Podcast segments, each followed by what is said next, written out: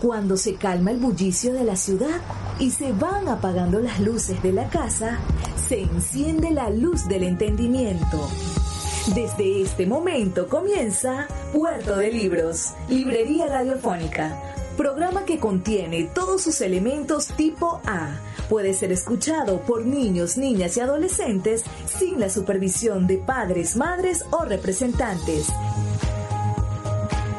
Comienza Puerto de Libros, Librería Radiofónica.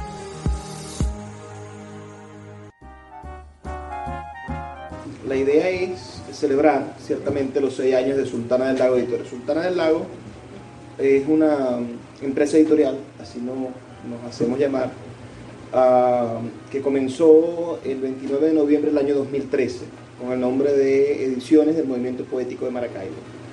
Uh, en ese entonces nos dimos el lujo de, de, reeditar, por ejemplo, Materia Bruta, que es un libro delicioso de, de Alfredo Chacón.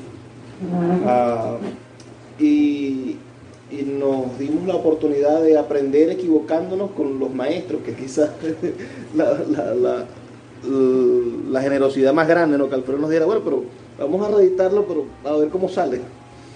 Y y ha sido un montón de, de, ensayo y error, sobre todo, de aprender equivocándose, de aprender quemando resmas de papel, uh, de aprender a hacer libros con, con la intuición uh, del lector, más que, que con un oficio de, de, haber trabajado en una imprenta o de haber hecho o de haber hecho pasantías en alguna de las excelentes editoriales que tiene Venezuela. ¿Por qué? Porque en Maracaibo no hay no hay esas maravillosas escuelas que son Monte Ávila, esas escuelas que son, uh, ¿qué puedo decir? Uh, me hubiese gustado trabajar en Pequeña Venecia, en esa editorial de la poeta Yolanda Pantín, editar esos, esos, esos cuadernillos bellísimos. Uh, me hubiese gustado estar allí, aprender, aprender de eso. Quizás hubiese ahorrado algunas cajas de papel.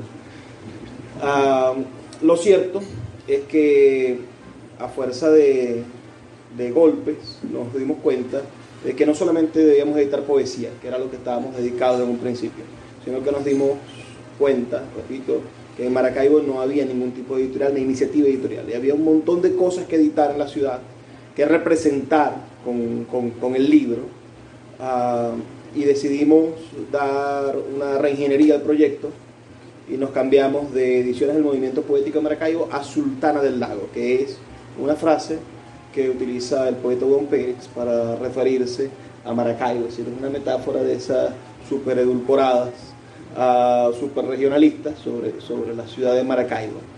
Uh, ¿Qué es lo que quiere ser la Sultana del Lago? Bueno, evidentemente una metáfora de, de Maracaibo. Si podemos ir por el mundo diciendo, bueno, Maracaibo tiene el honor de, de, de editar Armando Rojas Guardia, ¿no? Maracaibo se da el lujo de editar Alfredo Chacón. Maracaibo se da el lujo de editar ahora, como vamos a hacer, a, Luis Alejandro Contreras.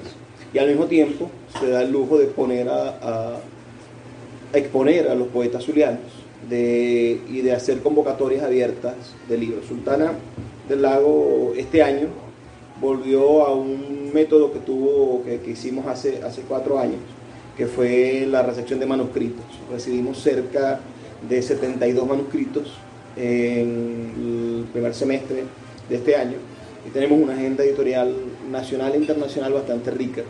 Uh, estamos editando a poetas de todo el país.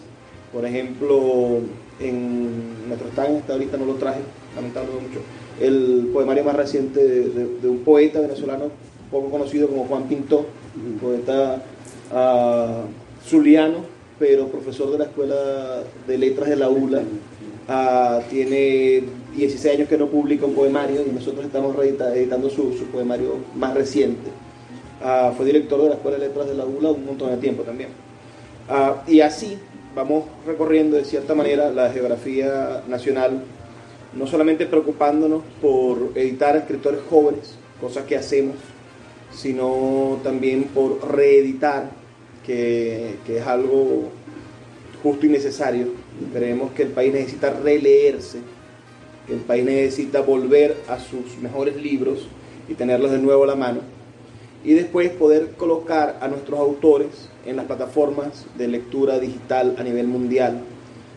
Amazon en este momento eh, es la empresa más rica del mundo, ah, en el sentido en el que Jeff Bezos, su dueño, es el hombre más rico del mundo, y la segunda persona más rica del mundo es su esposa porque se divorció de él. Ah, es la empresa que, que, por lo menos durante los próximos 200 años no creo que quiebre. Y, y colocar los libros de los poetas venezolanos a disposición de la impresión bajo demanda de Amazon es una manera de resguardar el patrimonio literario de nuestro país. Porque ese contrato de Amazon, el que se ha puesto a leer las 42 páginas del contrato de responsabilidad de Amazon, dice que a pesar de que el autor muera, a, menos de que los familiares y a través de un tribunal vayan a decirle que, que se detenga la venta del libro, el libro va a seguir estando en línea y se va a seguir vendiendo. El día que ninguno de estos cuatro que estamos aquí sentados esté aquí, pero nuestros libros que están montados en Amazon van a seguir estando a la disposición de cualquier persona en más de 500 ciudades con la vuelta de un clic.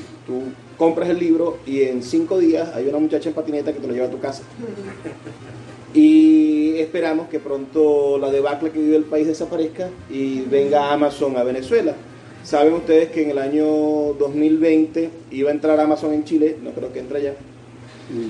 Pero en el año 2021 va a entrar Amazon en Colombia, que tiene cierto equilibrio. Y eso va a hacer que nuestros libros, que ya creo que en el año 2020 va a hacerse otra vez impresión bajo demanda en Brasil y en, y en México, que no están disponibles, a pronto, en un transcurso de cinco años, cualquier persona en el vecino país va a poder solicitar los libros de Armando, los libros de Alfredo, eh, mis libros o cualquiera de los más de 100 títulos que ha publicado Sultana Ah, y van a poder llegar a sus casas. Eso es el futuro, es una manera de, garantizar que nosotros vamos a estar presentes en ese futuro y es una alternativa que nosotros nos hemos inventado frente a lo que, a lo que estamos padeciendo, ¿no? es decir, la, imposibilidad de llegar a una imprenta y, sacar los 500 o los 1000 ejemplares que merecería un libro para hacer una distribución digna en todas las librerías del país. Del mismo modo, tenemos sueños ambiciosos en el sentido en el que nos gustaría tener los suficientes equipos y preparación técnica para hacer la impresión bajo demanda. Y dentro de 10 años o dentro de 5 años, cuando caiga esta oprobiosa dictadura y empiece la normalización, cuando Amazon venga a Venezuela, digas, ¿quién está haciendo impresión bajo demanda? ¿Quién me va a imprimir los libros? ¿Quién va a imprimir este catálogo de, de, de 20 millones de libros que tengo?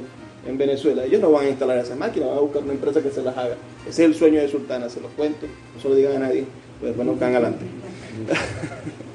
lo cierto es que ah, hoy eh, decidimos adelantarnos unos días a nuestro aniversario, que es el 29 de noviembre, y celebrarlos con ustedes. Y para eso trajimos este pequeñísimo librito de bolsillo, que es un libro gigantesco en el sentido de lo que habla. Ese es el libro más reciente de Armando Rojas Guardia. Es un texto escrito a finales de los 80, pero que ha permanecido inédito, corriendo a voces entre, entre los lectores de Armando, casi como esos hermosos papeles del poeta Cavafis, ¿no? que nunca pudo ver quizá un libro suyo realizado, pero sus poemas eran leídos por los amantes en los bares, eran, eran reconocidos por las personas que, cultivaban el, más hermoso y esplendoroso amor prohibido.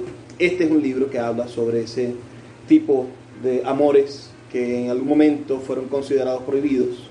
Este libro nos enseña que la diversidad sexual tiene tanta o, más, desde el punto de vista de Armando, profundidad y pasión y entrega, y nos enseña a entender cómo esa entrega del amor homosexual se, se, se, vuelve una especie de alquimia y, madura en, cosas trascendentes. La pequeña serenata amorosa de Armando es un honor poder llevarla a este pequeño formato que es el formato que nosotros trabajamos para, libros ah, de, corta extensión, es decir, un, libro de, 10 páginas o 12 páginas en Word se nos convierte en un libro de 40 páginas en el formato de bolsillo.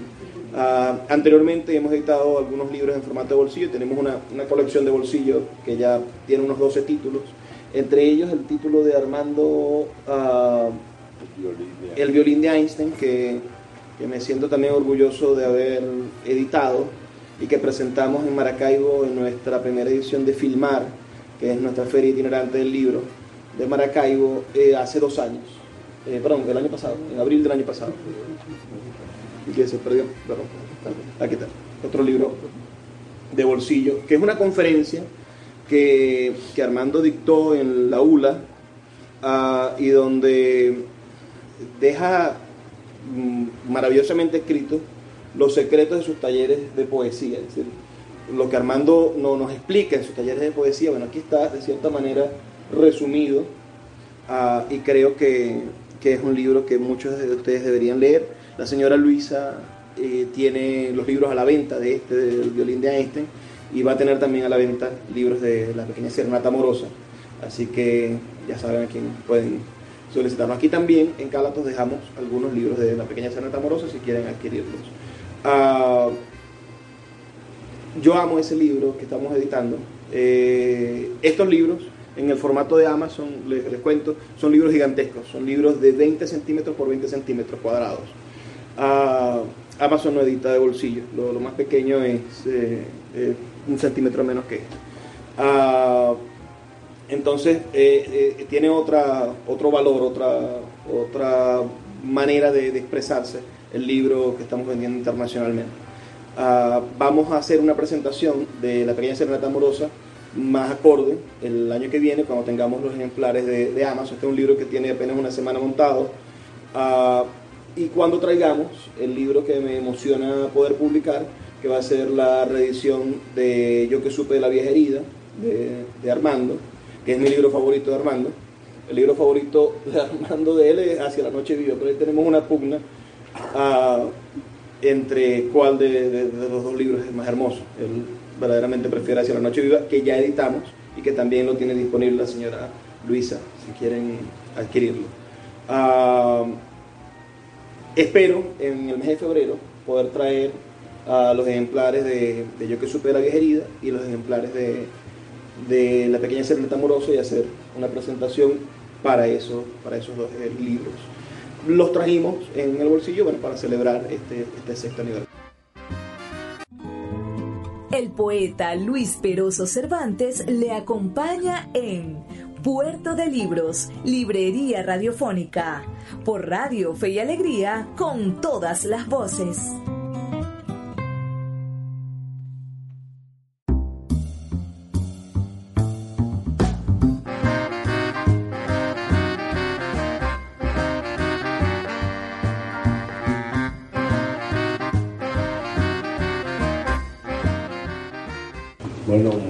Buenos días a todos.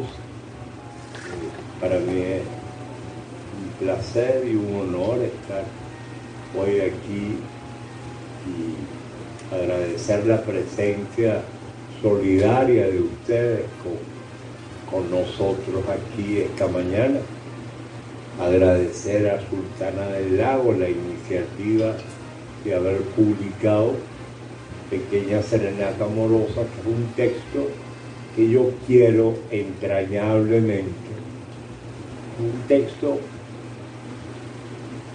escrito a finales de los años 80, exactamente en el año 89, y que salió publicado como segunda parte de mi segundo libro de ensayo, El calidoscopio de Hermes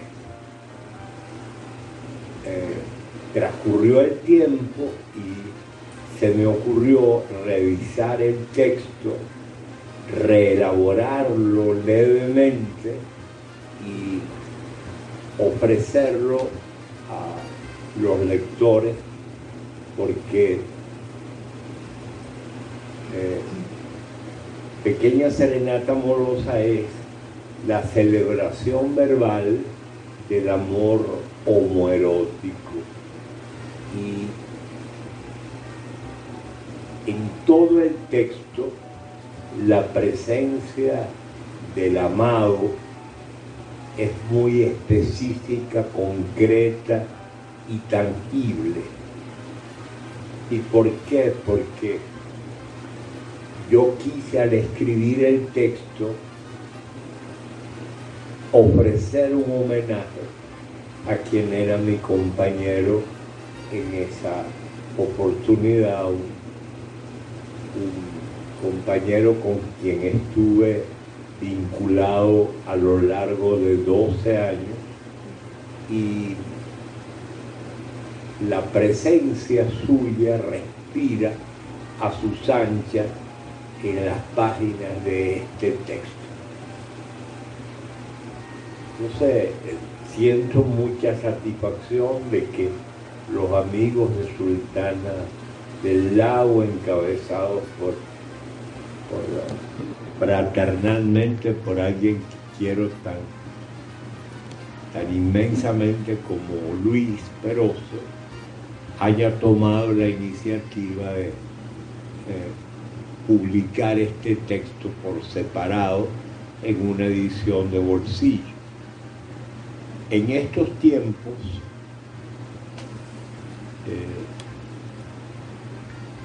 el amor homoerótico eh, por decirlo así, ya no necesita ser practicado, vivido en la clandestinidad. Sin embargo, todavía hay enormes prejuicios, estereotipos, clichés y lugares comunes negativos que asombran cuando uno los percibe. Ayer por la tarde, revisando Facebook, me encuentro con un comentario absolutamente abominable de un intelectual venezolano al que yo creía valioso, refiriéndose a la pareja homosexual de una manera tan denigrante que me causó estupor leer ese post suyo de Facebook. Y me ratifica en la impresión de que todavía tenemos mucho camino por andar para aceptar y asumir con plenitud, con bondad, con altura ética lo que implica el amor, el amor de la pareja homosexual. Entonces, este libro mío, este en edición de bolsillo, quiere ser un aporte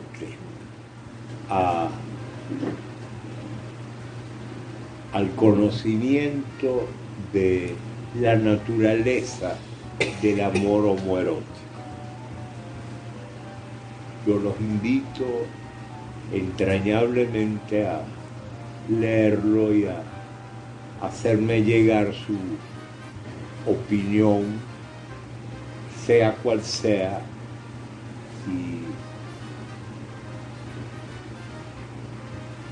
bueno, creo que es todo lo que tengo que decir.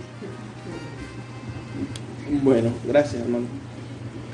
Para, para celebrar el sexto aniversario, entonces he invitado a, al poeta Alfredo Chacón, quien siempre ha creído en nosotros.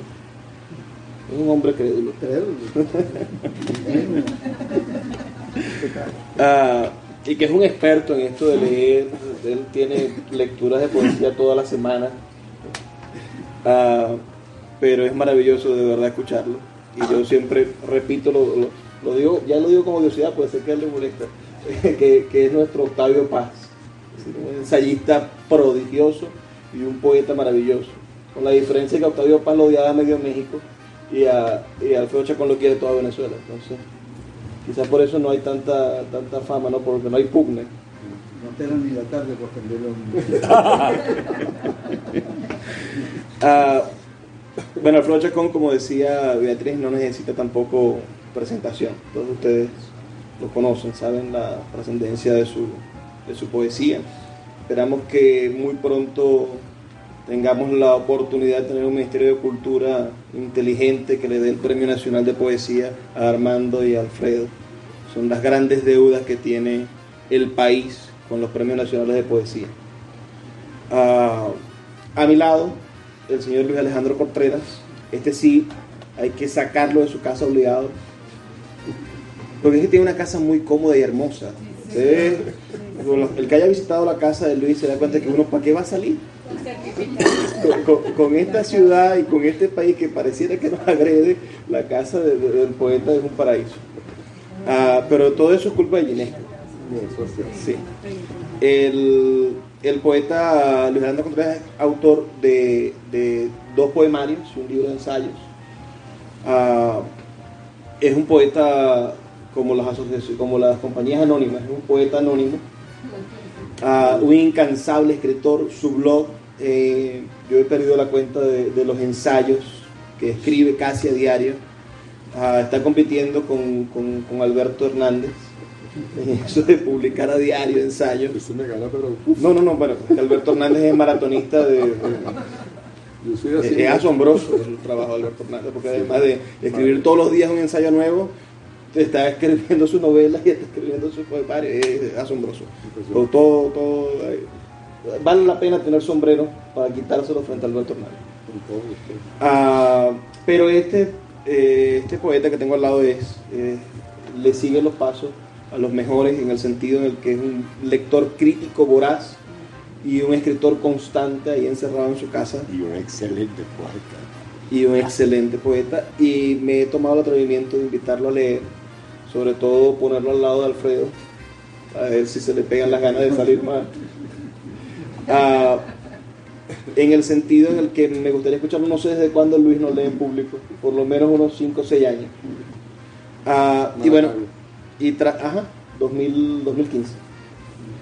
Y traer a Armando, que, que yo lo abuso de, de su confianza y de su cariño, y por eso cada vez que puedo le hago propuestas de este estilo y él nunca se me ha negado para mí es una cosa maravillosa.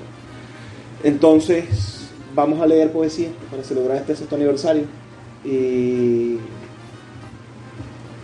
y no se diga más. Comencemos por la... Bueno, eh,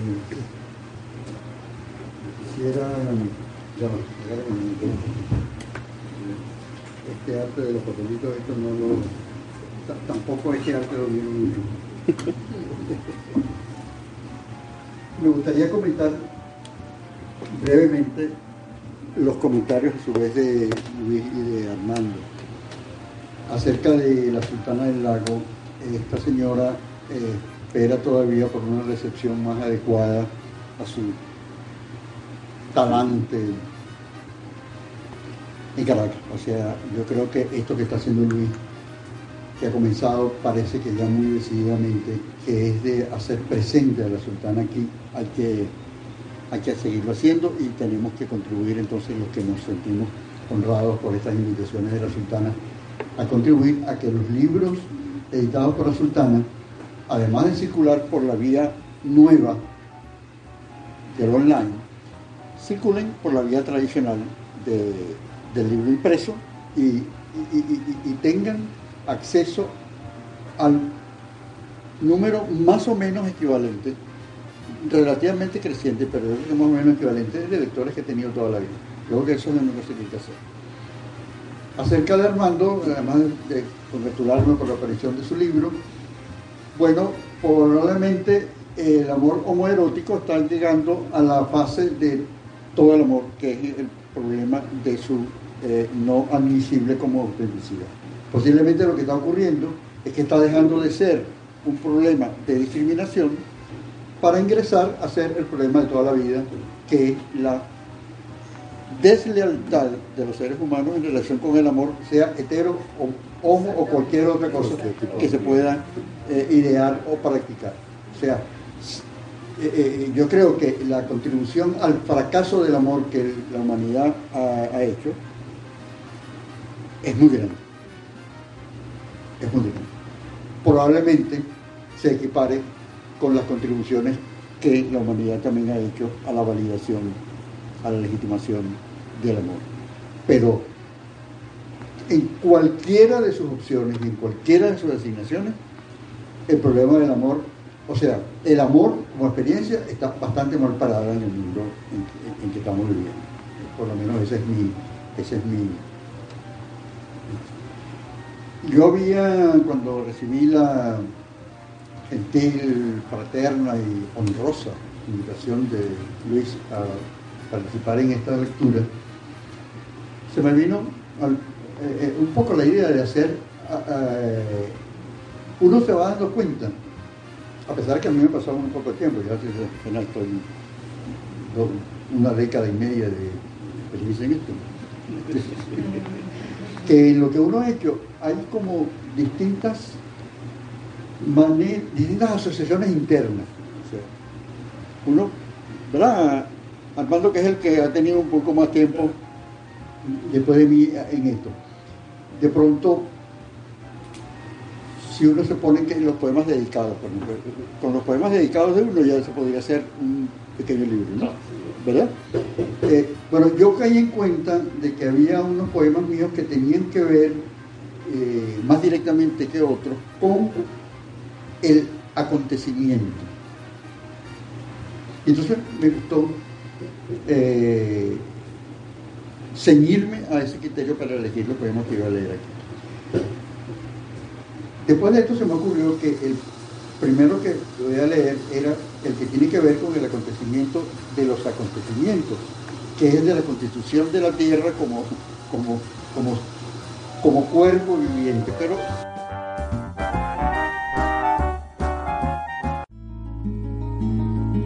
Escuchas Puerto de Libros, Librería Radiofónica, por Radio Fe y Alegría, con todas las voces.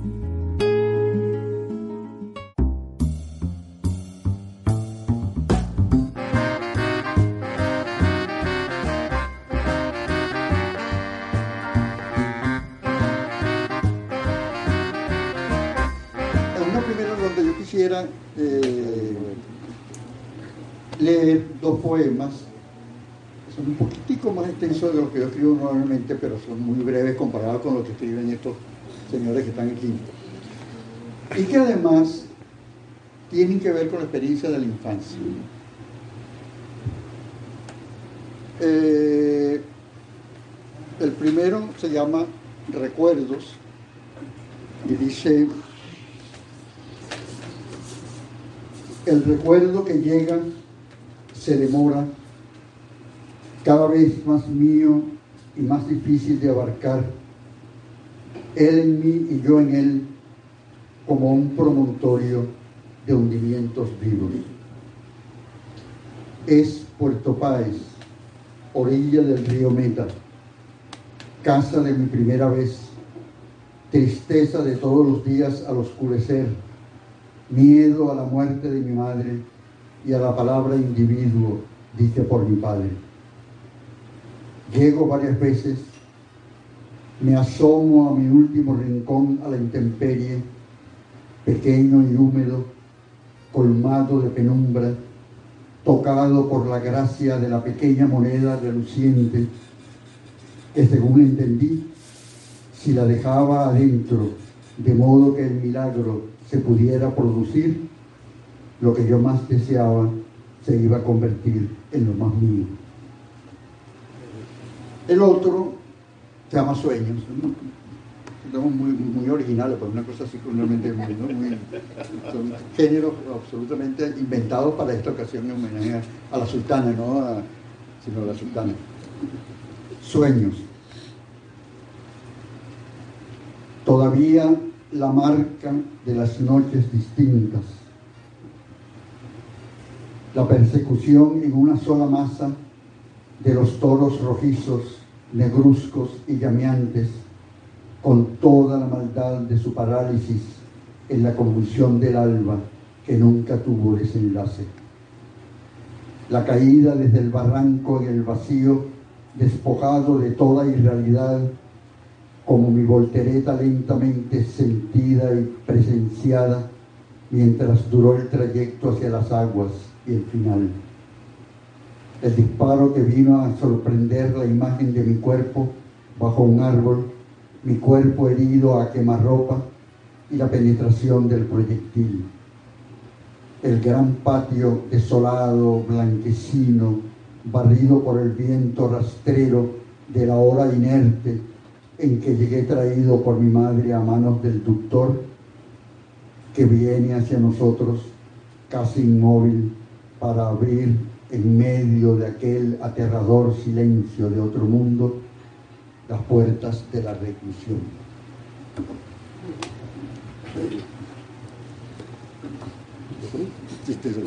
Tengo esa impresión.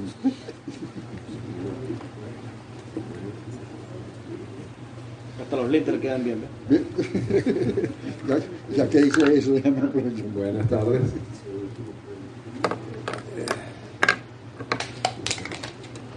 Yo quiero agradecer la, la, invitación que nos ha hecho Luis, a quien conozco hace, hace pocos años. Eh, la última vez que yo leí creo que Luis se fue a Maracaibo.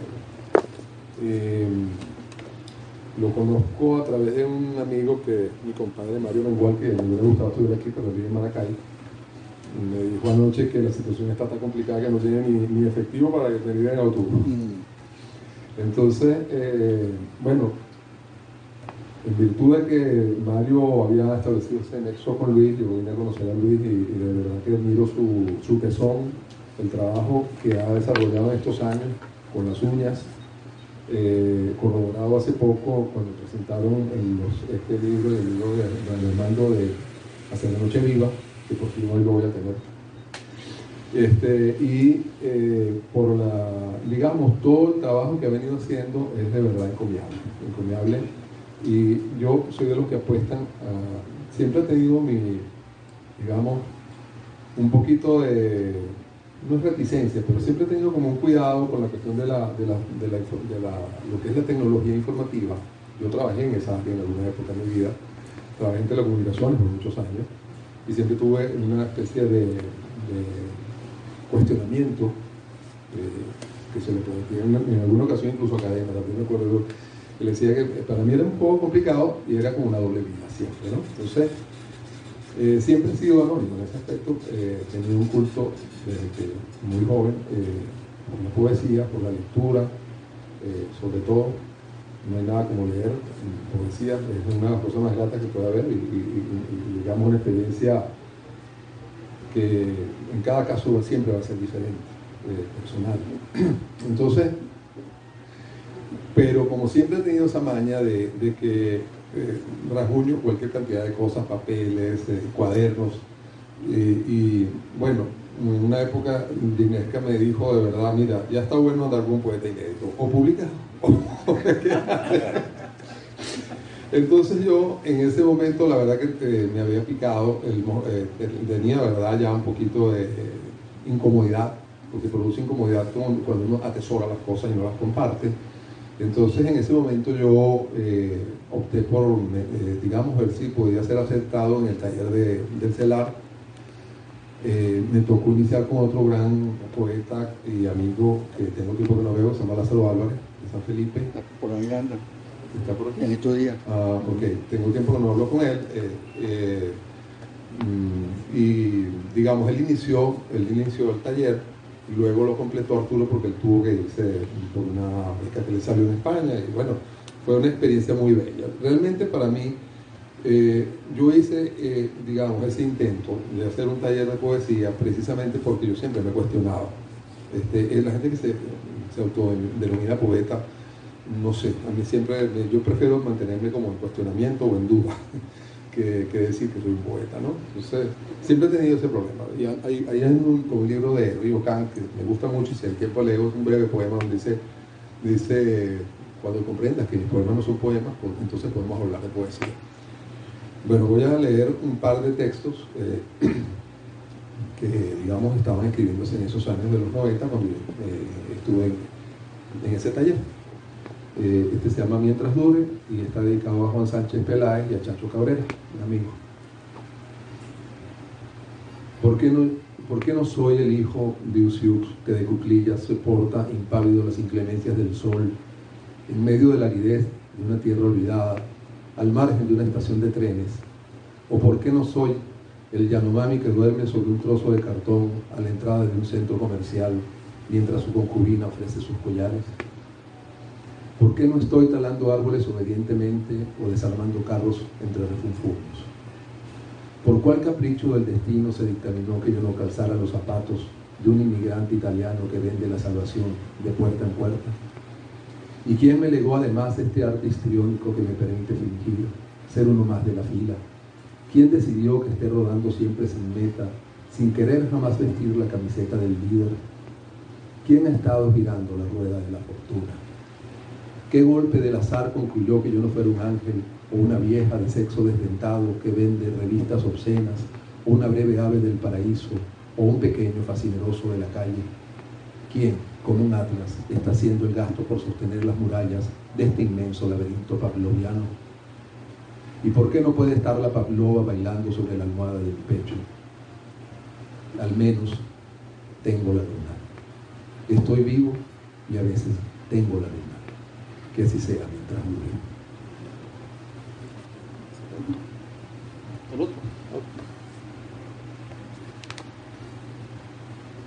Es que eso es un poquito largo, entonces no. Este se llama Azul Vasteada. Hacia la noche, millares de habitaciones son azules, con nerviosos fogonazos de violetas y naranjas. ¿Quién podría ser lírico en un escenario como este? Nos consolaría el asociarlas con los destellos de las luciérnagas o las estrellas. Sabemos que no es así. Hacia la noche, millares de habitaciones son primorosamente azules, porque o aborrecemos o tememos a la noche. La inmaculada exuberancia de su insondable azul azul sin fin. Hemos reinventado la noche, reinterpretándola, reinstaurándola a nuestro capricho. La hemos colmado del efectismo de nuestros miopes, diurnos argumentos, obviando su inquietante docilidad. Yo estoy solo, absolutamente solo, y salgo por las calles a contemplar la azul soledad de los cuartos donde se olvida la azul soledad de la noche. Un pistolero solitario mata a 16 niños y a su maestra, luego se suicida. Las noches son áridamente azules.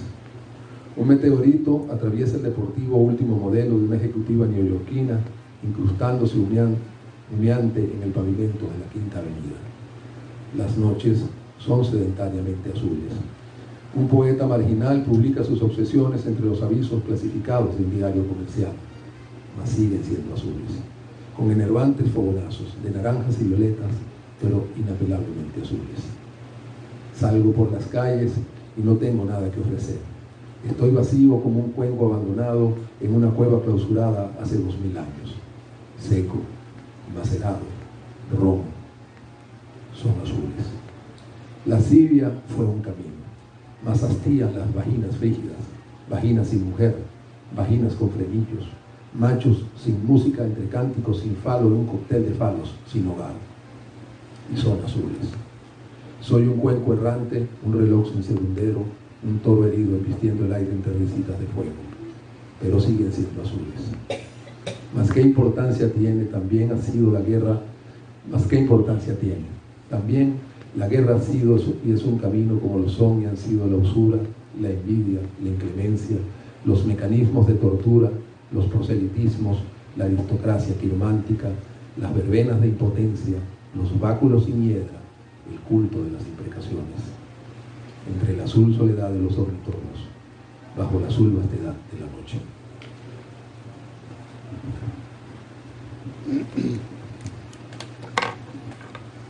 Bueno, hermoso ese poema de una noche azul. Mm.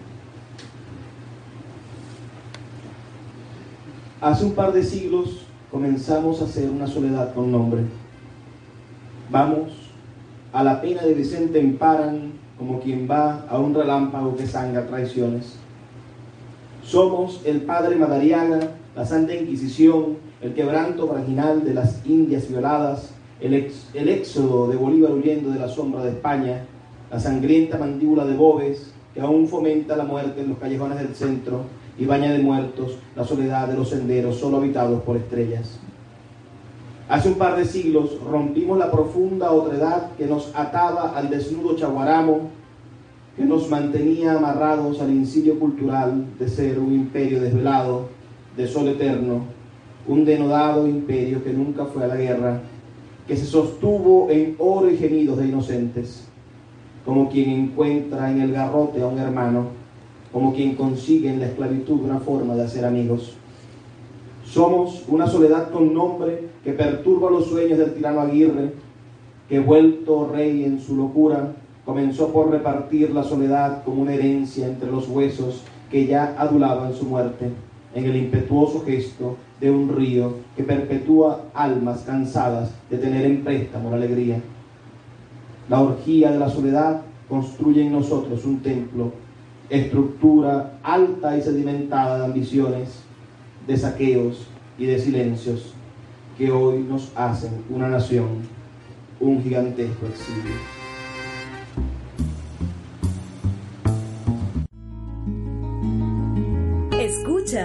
Puerto de Libros, Librería Radiofónica, por Radio Fe y Alegría, con todas las voces.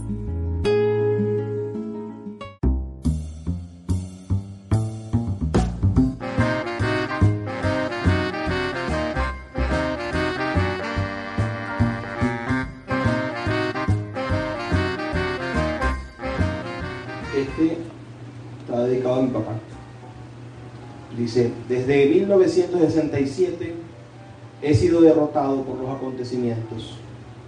Rosas fallidas, matrimonios desiguales, las rebeldías costosas siempre me fueron dejando sin cuero en las rodillas.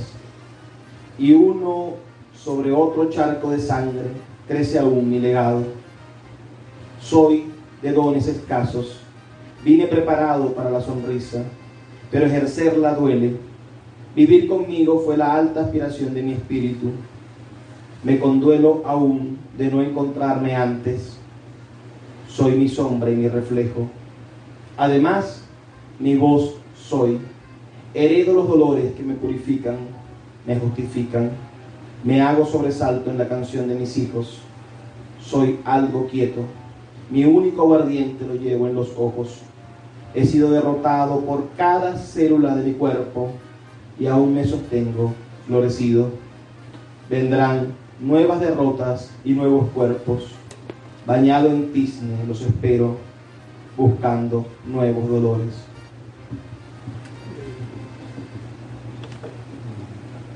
Bueno, como no traje los libros, lapsus mentis hizo que los dejara olvidados en la casa. Voy a decir de memoria dos poemas. Espero que la memoria no me traicione.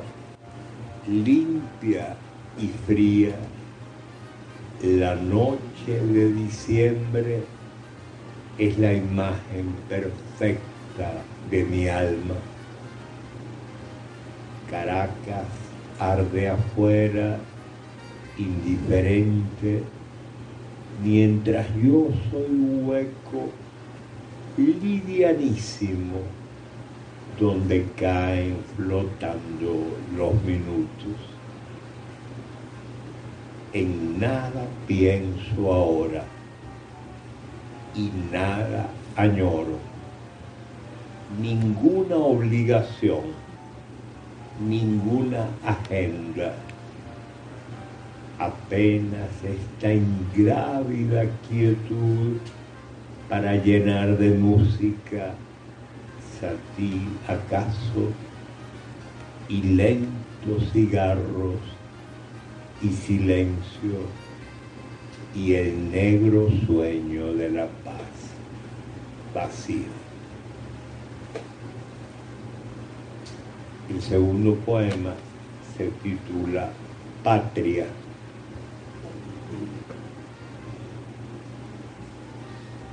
Alguna vez amamos o dijimos amar la terquedad sombría de tu fuerza.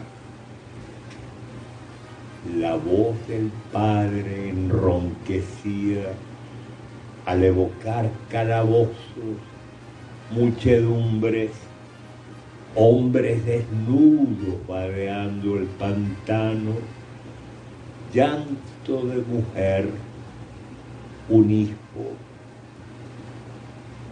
y más arriba, ¿dónde arriba? El trapo contumaz de una bandera. Supimos lenta y vagamente, perdón, que lo imposible te buscaba extraviándote los pies aquellos pies de isla.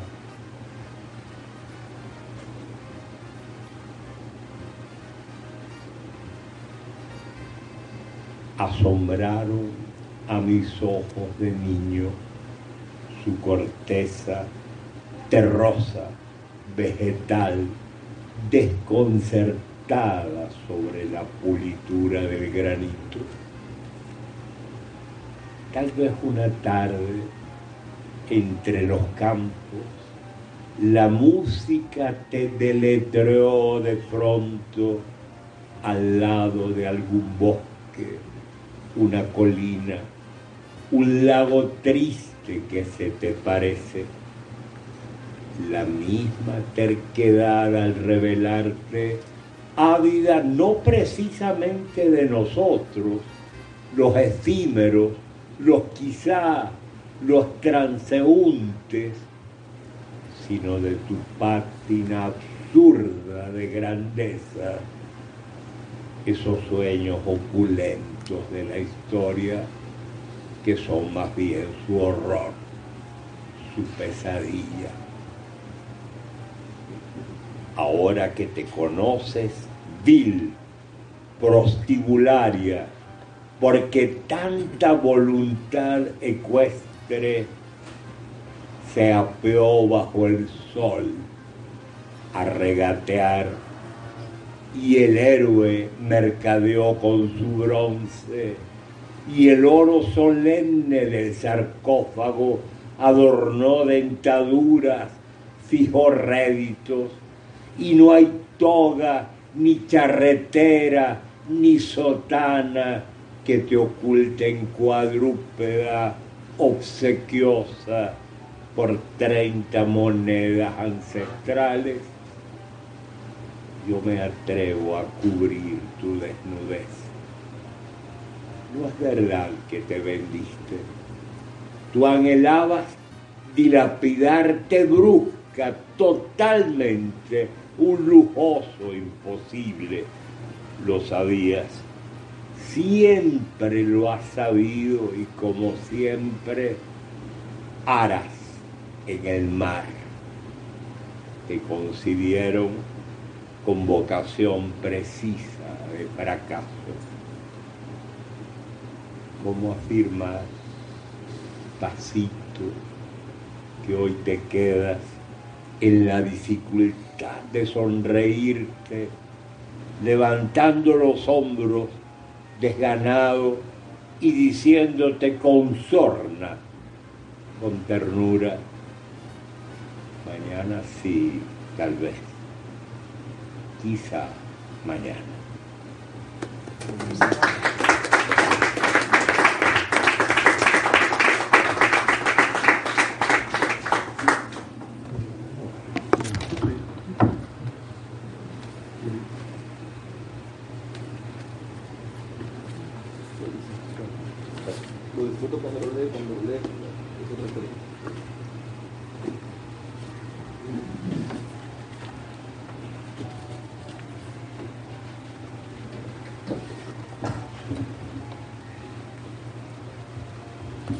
Hace ya unos cuantos años comenzó un programa de trabajo cerca y en servicio de la poesía. Creo que se llamó La poesía en su casa, La poesía en su centro, algo así. Eso se consolidó ahí en el teatro del Banco Consolidado, ahí frente a la Plaza Altamira, ah, la castellana. Pero eso comenzó antes. Las primeras funciones se hicieron en el Teatro Nacional y eran espectáculos que implicaban un director de escena, un artista plástico, un artista musical, un poeta venezolano invitado y un poeta latinoamericano homenajeado. A mí me tocó en esa época antes de ir al consolidado y eso me hizo surgir un poema que está dedicado, que se llama Del Teatro y está dedicado de esta manera, para el recuerdo de los que hicimos en el Teatro Nacional de Caracas el 7 de abril de 1991, el deseo y los orígenes.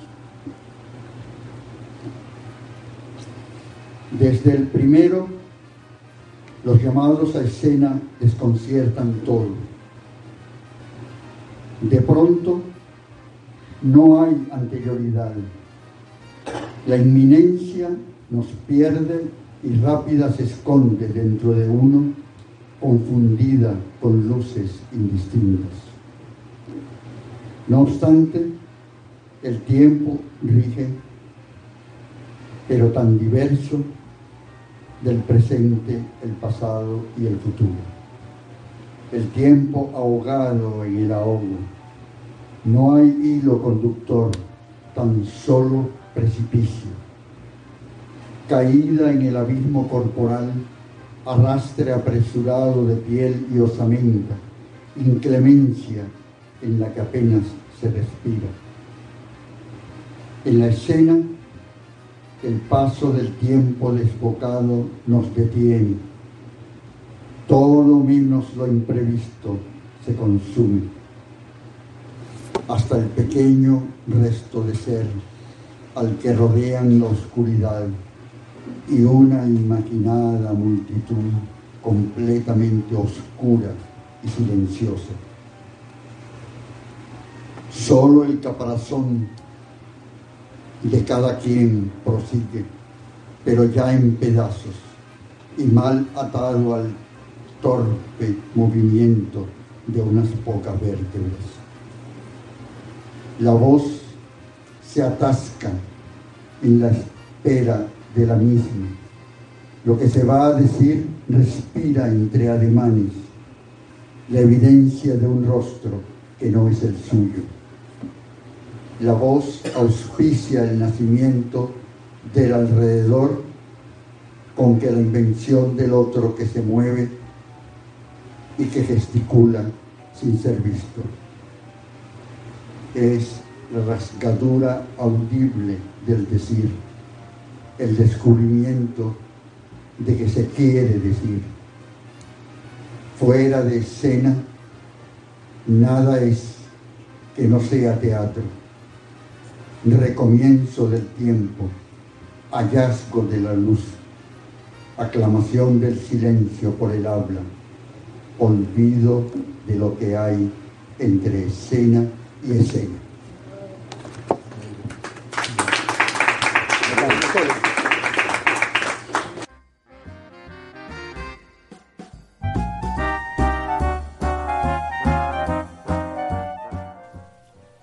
Ahora sí llegamos al final de nuestro programa. Ha sido un placer trabajar para ustedes, tener este brevísimo pero intenso recorrido por el mundo de las letras y los libros. Estuvimos en Puerto de Libros, Librería Radiofónica. Les habló Luis Peroso Cervantes, quien de lunes a viernes de 9 a 10 de la noche les trae este espacio por la señal de la 88.1 Radio Fe y Alegría de Maracaibo y los dejo con el mensaje que siempre me gusta dejarles, esta invitación a ser felices. Por favor, sean felices, lean poesía.